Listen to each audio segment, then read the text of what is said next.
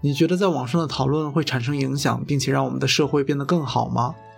大家好，我是橙子。前面三期我们了解了罗兰巴特和斯图亚特霍尔这两位传媒学者，他们的理论教我们怎么像破译暗号一样去理解符号、对话和语言背后隐藏的用意。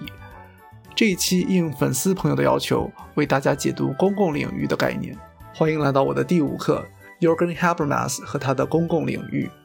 我是一个新人 UP 主，目前在加拿大读传媒学的博士项目。我计划在这个频道里做一系列传媒学基础理论的解读视频。如果你是传媒学新生，希望这些内容能够帮助你适应我们这个专业。如果有什么你们想要我解读的作者或者理论，请通过弹幕或者留言分享。因为我也还是学生，有什么说错的地方欢迎指出。Jürgen Habermas 是一位法兰克福学派的学者，主要从事社会学方面的研究。法兰克福学派是传媒学的四大学派之一，最早源于第一次世界大战后在德国法兰克福大学成立的学术机构。这个学派的作者深受马克思主义的影响，他们的著作通常奉行批判理论，对资本主义进行文化批判。注意，这里的批判不是一味的辱骂或者攻击，而是以自由和解放为目的，揭露权力机构对人的压迫以及社会当中存在的系统性问题。而哈贝马斯的著作《Structural Transformation and the Public Sphere》，也就是公共领域的结构转型这一篇文章，也很好的体现了法兰克福学派的风格。什么是公共领域呢？公共指的是一个国家内所有的公民，而公共领域就是所有公民都可以加入并且讨论社会议题的空间。这里的领域并不是一个具体的空间，而是任何民众都可以自由辩论的地方，比如咖啡馆、大学校园或者互联网和社交媒体。而之所以要强调“公共”两个字，是因为参与者要针对影响所有公民利益和社会福祉的政治问题进行辩论，这也就使得它和私人领域有了区分。公共领域存在于公开的场所，私人领域则是我们和家人朋友讨论私人话题的场所。也就是有一定隐私性的空间。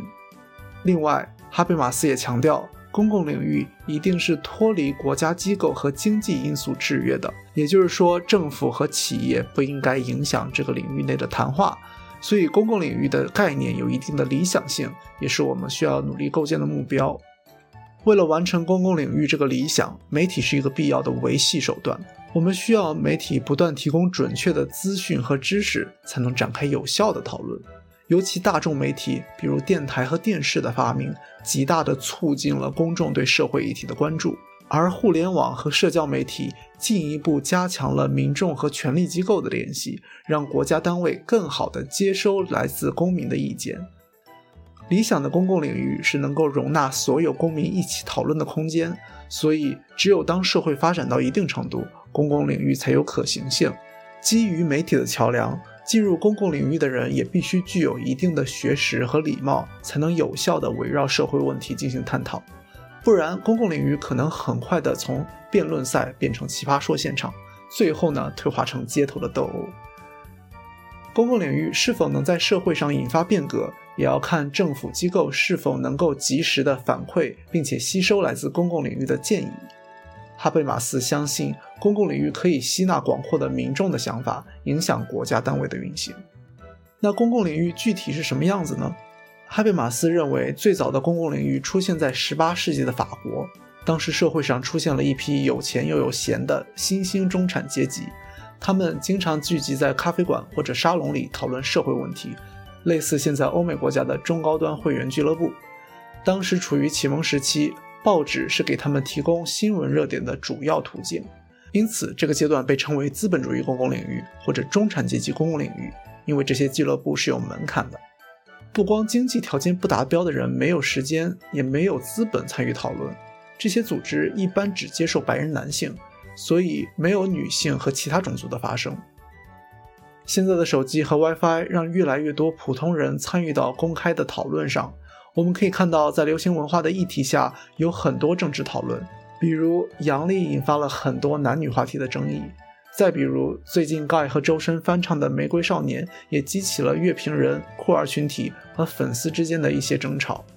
由于时长关系，我在这里不展开讨论了。但是我们可以看到，流行文化承载着政治和社会意义。讨论文化产品的时候，我们也是在围绕社会中不同阶级和群体的生存空间进行辩论。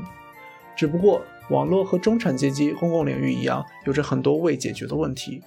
实际上，在微博和 B 站的讨论，主要还是年轻人，尤其是学生为主。很多人没有时间或者没有联网的途径去参与这些讨论，或者也有可能资本或者其他原因导致某些热搜被撤掉，甚至话题被屏蔽。所以，互联网作为公共领域，还有许多问题和局限性需要解决。今天的理论我们就先聊这么多，这里只是抛砖引玉的给大家简单介绍一下公共领域这个概念，因为和我平时用的古装宇宙素材差距有点大，所以没有什么权谋剧解读环节，全是我干枯的棒读。希望这一期视频能够帮助大家简单了解公共领域这个概念。喜欢这期视频，请不要吝啬你的关注、点赞和收藏。如果有什么问题，欢迎在评论和弹幕留言。那么我们下期再见了。